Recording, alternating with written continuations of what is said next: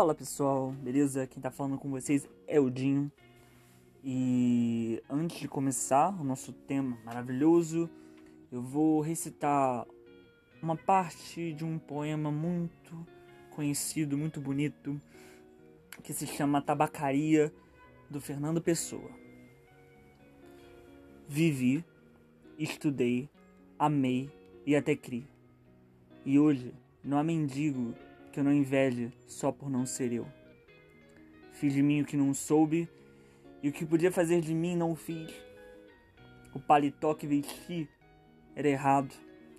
Conheceram-me logo por quem não era e não desmenti e me perdi. Quando eu quis tirar a máscara, estava presa a cara. E é com esse poema lindo né? Esse poema interessantíssimo.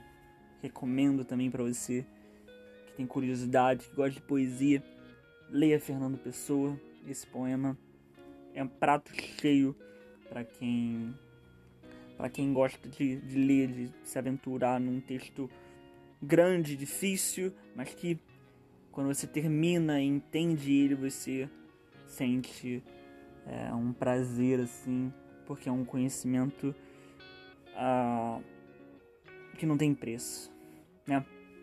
Mas é com esse poema que a gente começa o nosso podcast sobre sentimentos, sentimentos, aquilo que que a gente não compreende. Pode ser velho, pode ser novo, né? Pode ser casado, pode ser solteiro. A gente não entende os nossos sentimentos. A gente pode até ter maturidade para lidar com os nossos sentimentos em alguns momentos, mas a gente precisa sempre ter cuidado com eles, né?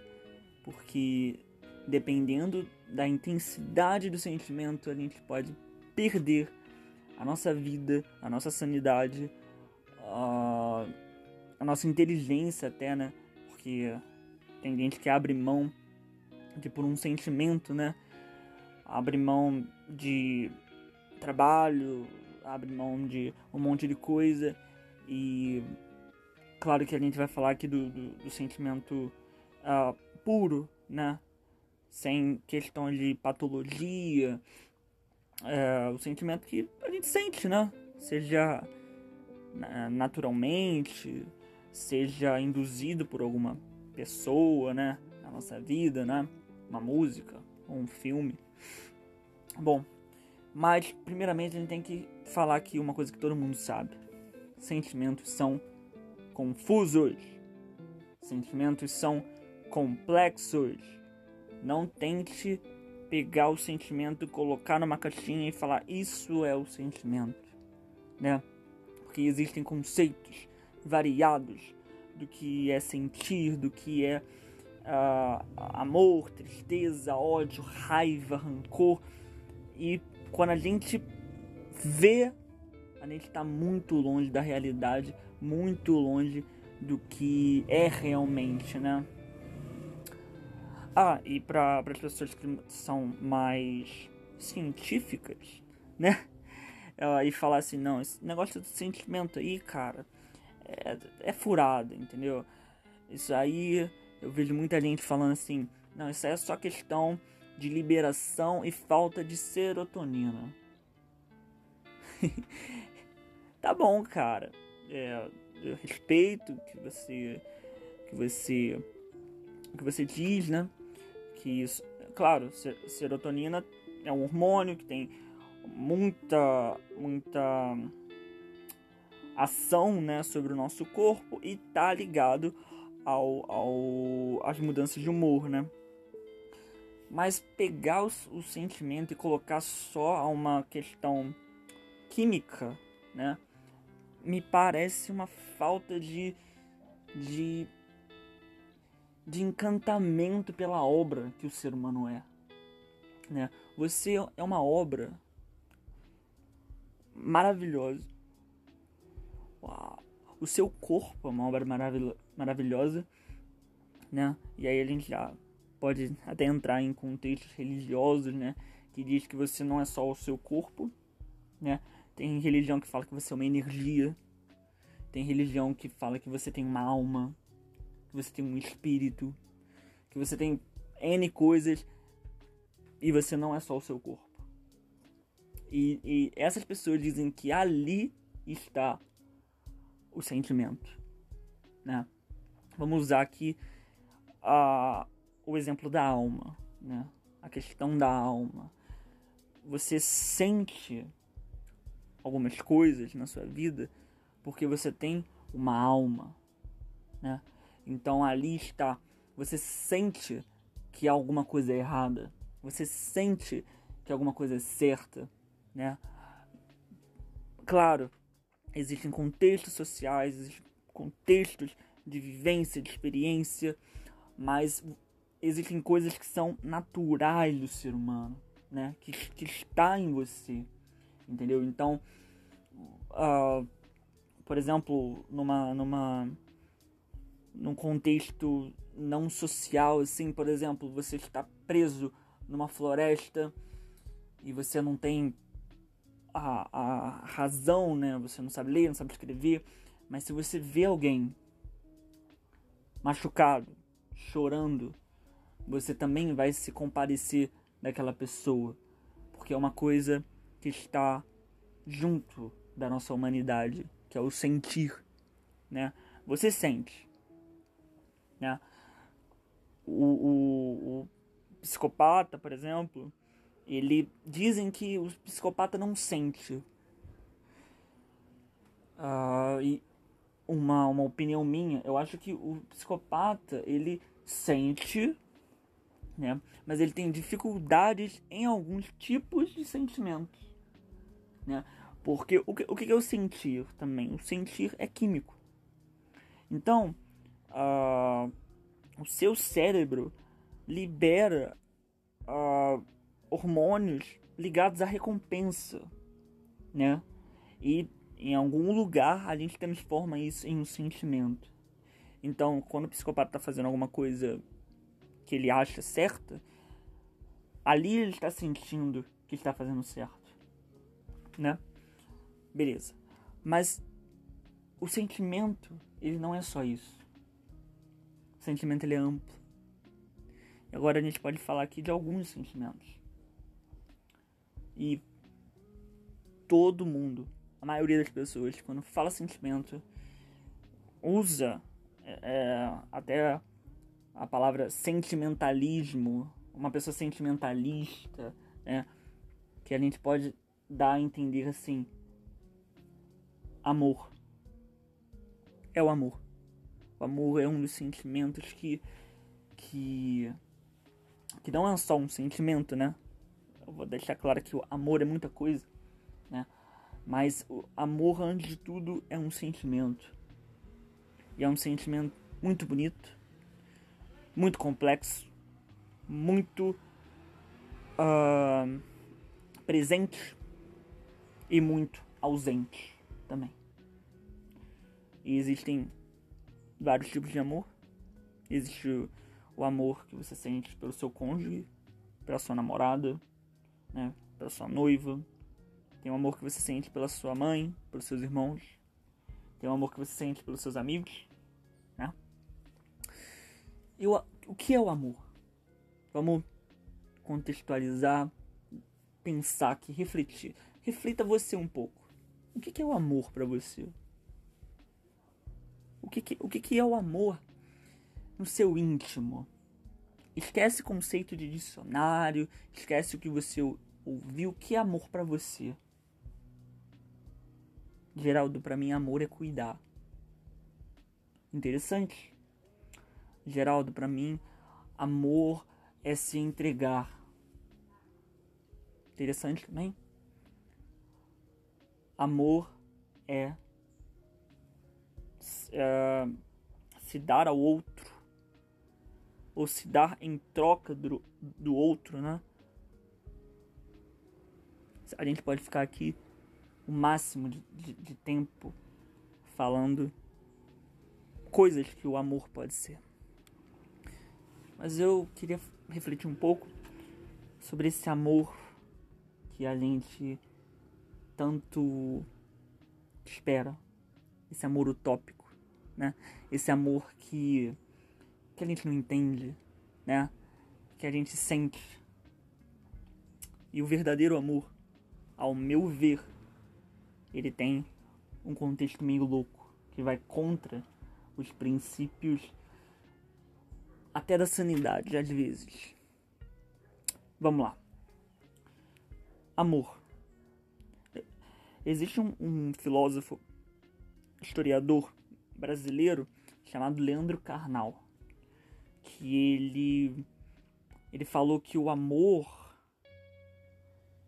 em relação a casamento ele tem muito a ver com o amor de uma mãe pelo seu filho. É um amor muito específico. É um amor muito forte. É um amor muito intenso. Que é um amor que consegue achar felicidade na felicidade do outro. Esse é, é um, é um tipo de amor muito puro. Então, em geral, você está dizendo que, que toda mãe vai amar assim? Não. Eu estou falando que toda mãe deveria amar assim. Então quer dizer que todo casamento ama assim? Não. Tem casamento que não tem amor. Mas na utopia, esse, esse amor que nos traz aquilo que a gente anseia, que é a felicidade, ele tem aí um, um viés de entrega. Uma entrega que, que vai contra essa questão do individualismo. Eu não penso mais em mim, agora penso no outro. Claro, é, é controlado e é recíproco. Por isso que a gente tem aqui a diferença de amor e paixão. Paixão é mil vezes mais intenso do que o amor. A questão é: a paixão acaba. O amor não. O amor é aquele sentimento de que. Vou dar um exemplo aqui. Você tem uma namorada muito linda muito lindo. E você faz juras de amor, te amo. Você é a rainha da, do meu castelo, quero casar com você, quero desbravar esse mundo com você. Não. E o amor é intenso. Mas o que acontece quando essa menina que é linda sofre um acidente e não é mais linda? A cara dela fica toda deformada não tem mais o cabelo bonito, você tá pronto para falar eu te amo da mesma forma que você falava para ela enquanto ela era linda? É uma coisa a se pensar. Porque o amor, ele não pode ser só quando nos é benéfico, né? citando o padre Fábio de Mello, ele diz assim que o amor falso, né? É, é o amor que vê só a utilidade do outro. Eu te amo porque você é útil. Eu te amo porque você pode, por exemplo, transar comigo. Mas o que acontece se por um num acidente, ela perde metade do corpo. Você vai deixar de amar ela? Ah, se ela tiver que ficar em, numa cama, não, não, não poder mais se mexer, não fala mais, o seu amor continuaria o mesmo? o seu amor é tão intenso que a pessoa que você ama pode ficar inútil, inútil entre aspas, né? Para você e você não vai jogar ela fora.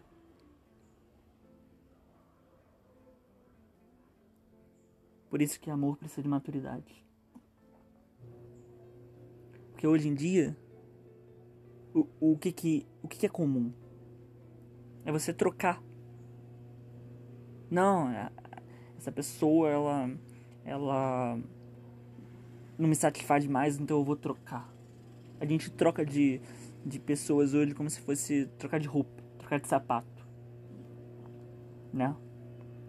Então pense o que, que é o amor para você. É um sentimento que exige maturidade. Nunca diga que ame alguém se você não está certo disso. Pense e pense duas vezes, três, quatro, cinco, dez, vinte, vinte vezes. Porque se de um, um dia para o outro essa pessoa não tiver o valor estético mais, você vai deixar ela. Talvez você até traia ela com uma pessoa que é mais bonita, mais jovem, mais. mais tudo. Ame as, pe as pessoas pelo significado delas na sua vida. Mas Geraldo, você está colocando regra agora para amar? Não, estou apresentando a minha ideia de amor. Né? Também eu tenho o, amor religioso, né? Que é o amor pelo próximo. Que é o amor que Jesus ensinou a várias pessoas. E que muitas pessoas seguem e muitas pessoas não. Muitas pessoas seguem o amor de Jesus em nome de Jesus. E muitas pessoas seguem um amor totalmente diferente, um amor seletivo, em nome de Jesus também. E esse é o ruim, porque o amor ele não é seletivo, né?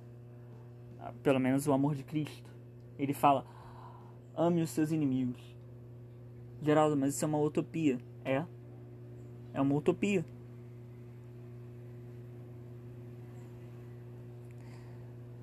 vamos deixar um pouco o amor de lado. só, só aqui no podcast, hein, gente? Ai, ai, ai. E vamos falar um pouquinho sobre tristeza. Outro sentimento. Que interfere na nossa vida de uma forma avassaladora. Na, na perda de alguém na perda financeira. Sempre que a gente tem uma expectativa muito alta e essa expectativa é quebrada, eu acho assim que é muito ruim você falar quanto mais você sabe, mais você é triste. Tem gente que fala que a felicidade está na ignorância porque você não sabe das coisas ruins. Eu discordo. Eu discordo porque a tristeza, ela está em todo lugar, independente se você sabe ou não. A questão é como você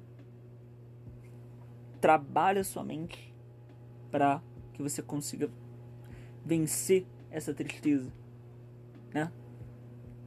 Mas geral da minha tristeza era é muito difícil de, de, de ser vencida e. E. Acho que, que é impossível vencer ela um dia. Vou te contar uma história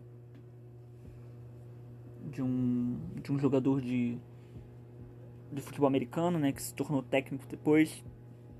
Tony Duncan. Ele perdeu o filho dele. E aí Geraldo, ele perdeu o filho dele? É, o filho dele se matou. E ele pensou, acabou. Acabou. O meu filho ele tirou a própria vida e agora eu não tenho mais por que continuar. E por isso que é bom a gente sempre ter amigos que nos ajudem, né? porque nesse momento algumas pessoas ajudaram ele. E aquela dor que ele sentiu, aí ó, o verbo sentir, A dor que ele sentiu era uma dor que ele não conseguia explicar. Ele só preferia estar morto do que sentir aquilo. E hoje, depois de alguns anos, ele não superou a morte do filho. Ele só continuou a vida. E hoje ele ajuda pessoas que passaram por momentos de perda. Filhos que perderam os pais, filhos que passaram por questões de, de abuso e que tiveram que deixar os pais. Hoje esse cara ajuda esse tipo de pessoa. Eu acho assim que eu não sou juiz de nada pra falar, ah, essa dor aqui é maior, essa dor aqui é maior. Eu só entendo que tudo na vida passa. Cedo ou tarde. Vou contar uma história bem rápida para vocês também. Que existia um rei que recebeu a visita de um grande sábio. E esse sábio trouxe um presente para ele. E o sábio falou: Rei, hey, quando você tiver triste, abra a primeira página desse livro. E quando você estiver feliz, você abre a segunda página do livro. E o sábio foi embora, passou um tempo.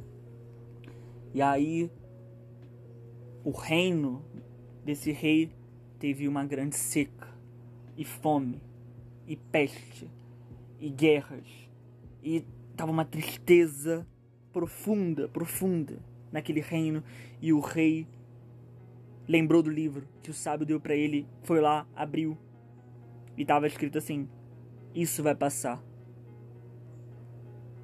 Ele fechou o livro, não entendeu muito bem, ficou puto, né? Porque, poxa, pensava que ia ter um, uma coisa interessante.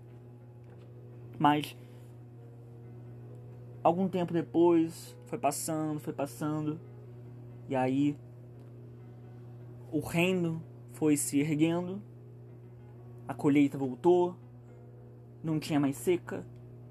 E aí no dia do casamento da filha do rei, ele estava tão feliz que estava tudo dando certo e ele falou e ele lembrou, né, do livro que o sábio deu para ele. E ele abriu na segunda página e lá estava escrito: isso também vai passar. Então, o dia bom e o dia mal, ele, eles passam. Cabe a você vencer o dia mal e aproveitar o dia bom. Porque muitas das vezes a gente trava a nossa vida por tristeza.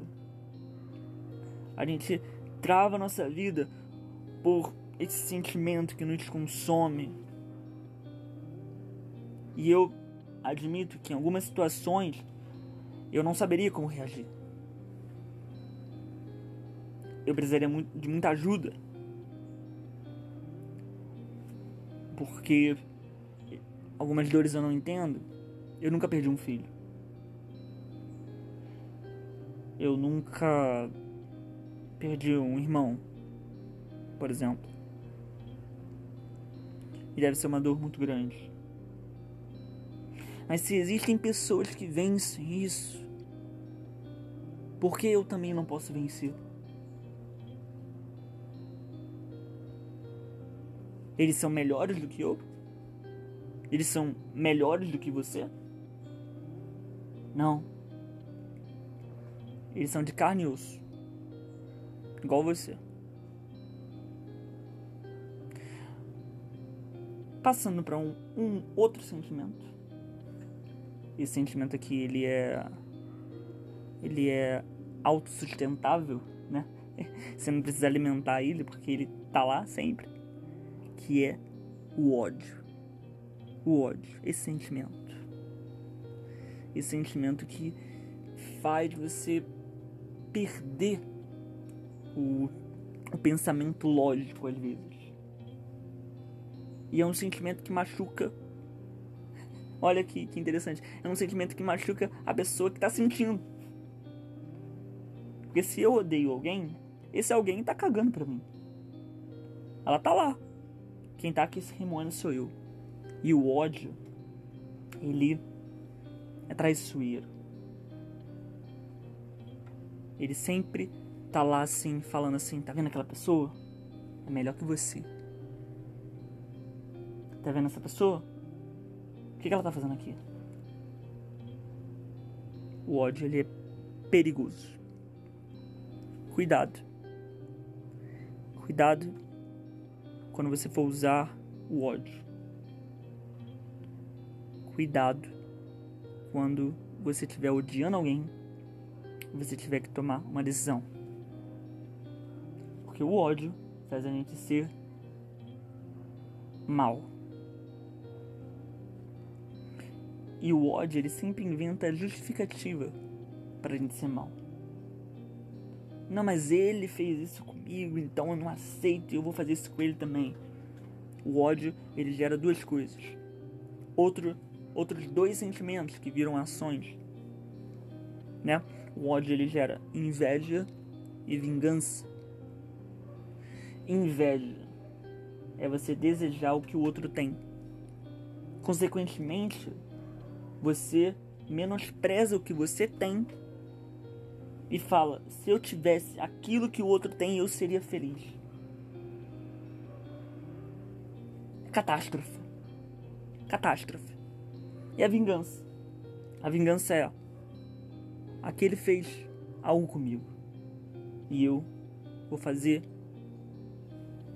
o dobro para esse infeliz. E isso só porque você tem ódio.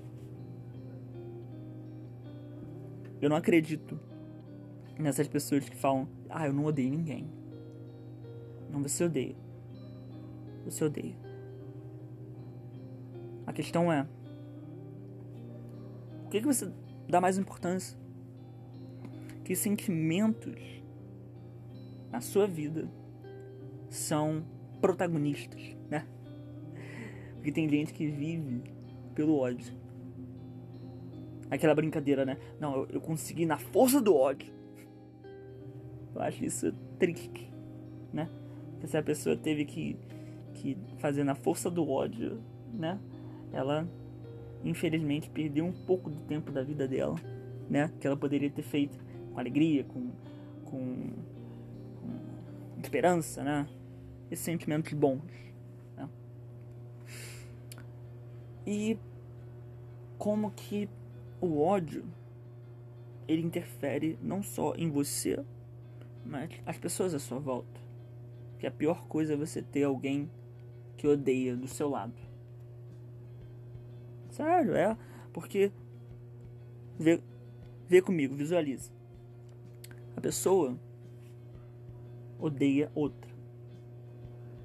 Então, sempre vai ter uma, uma foquinha, sempre vai ter alguma coisa assim. Tá vendo aquela pessoa? Ela fez isso. Meu Deus, que coisa. Nossa. Pra, pra mim, queria que ela morresse. Casos extremos, né? Tô exagerando um pouco aqui, mas tem muito disso. Muito. Né? Conselho meu, aconselho vocês a. Se você tem uma pessoa que é assim do seu lado, foge dessa pessoa. Foge dessa pessoa. Né? Porque as pessoas têm muita coisa boa para oferecer pra gente. Mas tem vezes que você odeia uma pessoa e você não sabe nem porquê. Porque a pessoa fala tão mal da outra que você fica assim, porra, esse, esse menino é o demônio mesmo. Aí quando você conhece a menina, caramba, a menina é super normal, gente fina, né? Mas trocando de sentimento agora, um sentimento que a gente precisa ter e ao mesmo tempo a gente precisa tomar cuidado com ele é o sentimento da esperança. Esperança, esperança, porque a gente vende uma esperança ruim. A gente vende uma esperança porque, por exemplo, um relacionamento que tá acabando. E você cultivar a esperança de que isso vai dar certo, você tá sendo bobo. Bobo, enganado. E isso gera frustração. Porque você teve tanta esperança, vai dar certo, vai conseguir, vai lá. E quando chega, não foi, acabou, e você está frustrado porque você teve uma esperança numa coisa que você não tinha certeza, não tinha fundamento, né? Porque se você quer ter esperança em alguma coisa, tem esperança em coisas que você possa uh, realmente colocar a sua fé naquilo, né? É, fé não no sentido religioso, né? Se você não for religioso, né? Mas fé no sentido de, de você conseguir acreditar naquilo, né? Se você, se você tem esperança de que o seu relacionamento ruim vai mudar, pense duas vezes. É o que eu sempre falo, pensa uma, duas, três, quatro, dez vezes, vinte. Vinte é melhor que é um número redondinho, né? Pensa vinte. Porque é, um, é uma questão delicada. E quando você tem esperança, você às vezes perde tempo da sua vida. Então tem esperanças nas coisas certas, nas coisas que, que dão credibilidade, né? Porque existem pessoas que você consegue ver na cara delas que você não pode esperar nada delas. Tá na cara, assim. Sabe? Tá quase desenhado. E existem pessoas que. Quem conhece pessoas assim, sortudo. Tem pessoas que a gente olha pra pessoa e ela é e pode se tornar a esperança de, de outra pessoa. Porque a pessoa chega lá, tá do lado, fala, conversa, aconselha e sempre tá ali colocando para cima, não, vamos lá, você consegue, sabe? E esse tipo de pessoa é a pessoa que soma. E esse é um bom sentimento de você se sentir bem perto de pessoas que somem. Somem não de sumir, tá? Sim, somem de somar. Porque tem gente que some, né? Que você tá aqui no momento que você mais precisa, ninja sumiu. então, esses são alguns dos sentimentos, reflexões, né? Que eu gosto de, de, de fazer, de pensar, refletir. E Espero que vocês tenham gostado bastante, né? Podem enviar mais mais um, temas para mim que eu faço de boa.